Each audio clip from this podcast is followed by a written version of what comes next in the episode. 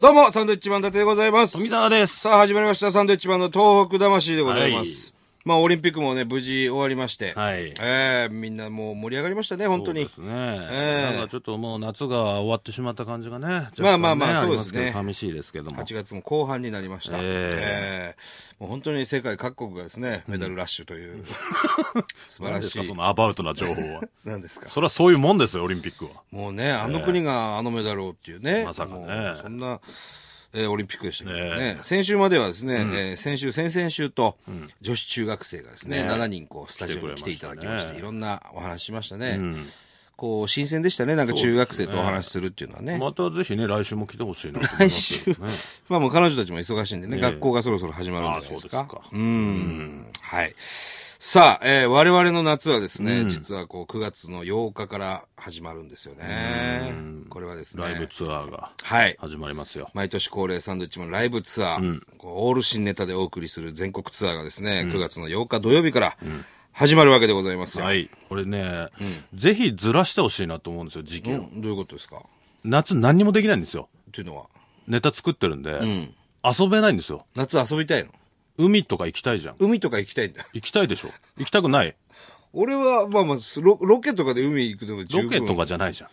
入りたいプールでもいいよ。のあ、プール行きたい。バーベキューでもいいよ。バーベキュー何にもできないん ですよ。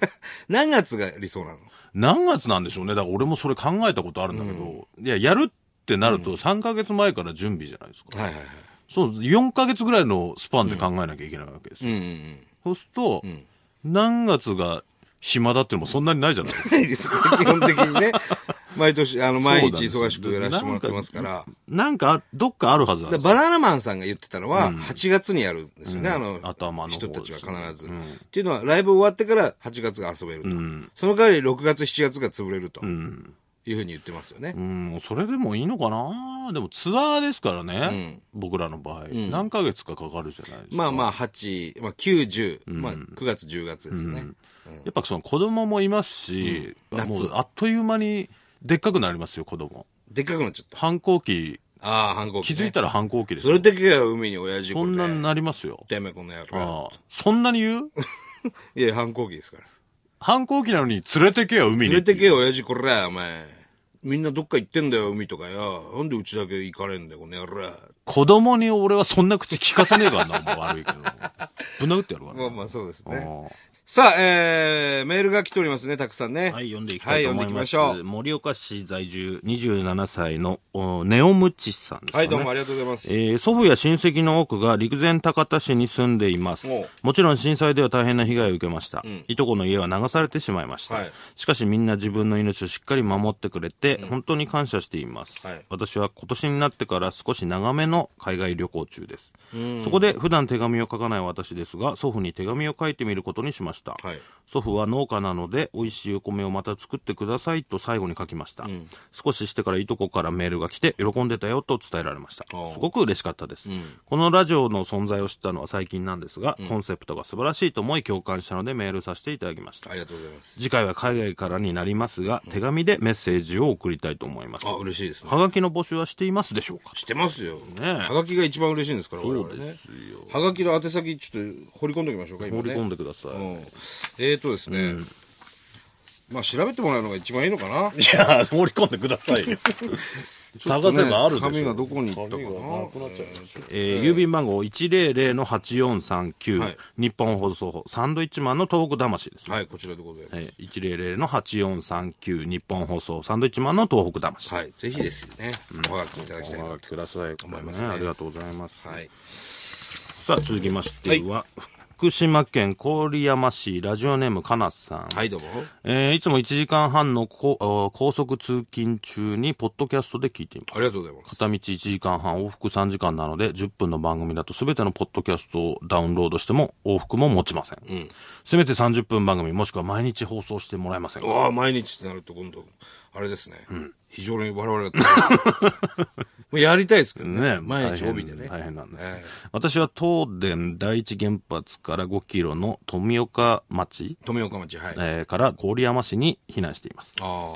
富岡町の瓦礫は放射性物質の影響のため、焼却もできず、町内の学校や公園の敷地内に山積みのままです。はいみんな瓦礫って言うけど、元はいろんな人の大事な、えー家財ですよね、なんだかあちこちで拒否されてるニュースには胸が痛みます。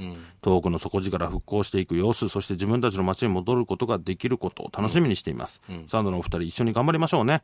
では、放送時間の延長の件ご検討よろしくお願いします。なるほど。いうことですね。ぜひね、あのーまあ、確かにこう10分っていうね、短い時間ですけど、内容は濃いじゃないですか。まあね。うん。まあ今この東日本大震災があって始まった番組ですけれども、それに、そのなんていうんですかね、その震災があって復興していきましょう、頑張っていきましょうっていう趣旨の番組っていうのはね、基本的にこれぐらいなんですよ。この番組ぐらいなんですよね。だから我々もずっと続けていきたいですし、これがね、30分とか1時間になっちゃうと、あのーくだらない話がです ね、8割に届いてしまう可能性があるので、まあ10分ぐらいでいいのかなっていうね。10分もしくは15分ぐらいでね。そうですね。いいのかなっていう気はしますけどもね。まああのー先ほどはがきの宛先っていうのがあったんですけども、はいもう一回はがきの宛先がですね、えー今変わりました。今変わりましたはいはい、変えます。はい、郵便番号100-8439日本放送社長室。こちらの方にですね、 ぜひ。これはですね、あの、延長してほしいっていう場合は放送時間を延長してほしいとかね。えーあの、サンドイッチマン最高だよとか、ええーあの、この番組ほどためになるものはないと。うんオールナイトニッポンやらせてあげてもいいんじゃないかっていうね、そういう意見はですね、すべて100-8439日本放送社長室。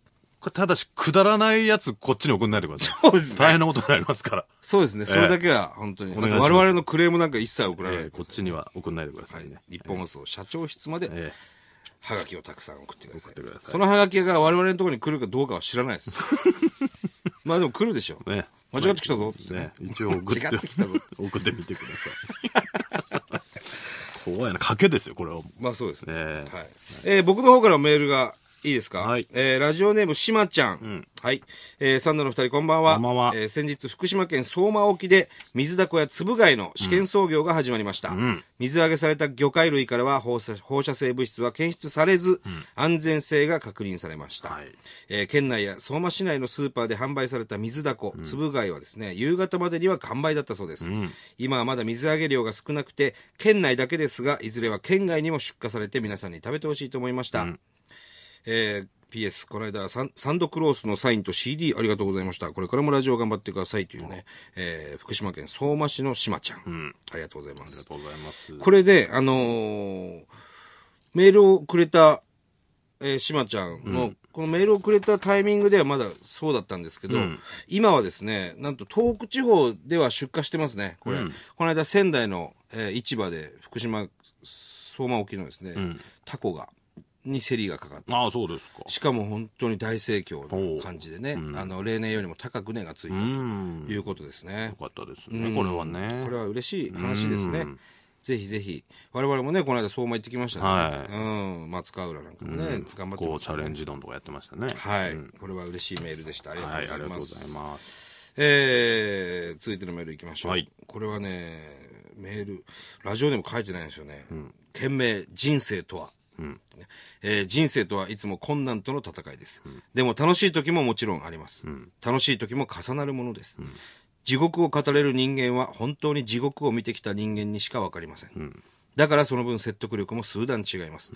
我々はもっと頑張る必要がここにあるのです。っていうねなんでしょう、なんかね、あのそういう本はいですね。見てるみたいな感じしますこね。れはちょっと社長室の方にもう一回ね、送ってほしいな社と思長いいますつ、社長を見てどう思うか、ね、なんか俺に言ってんのかよ、みたいなことかもしれないですけど。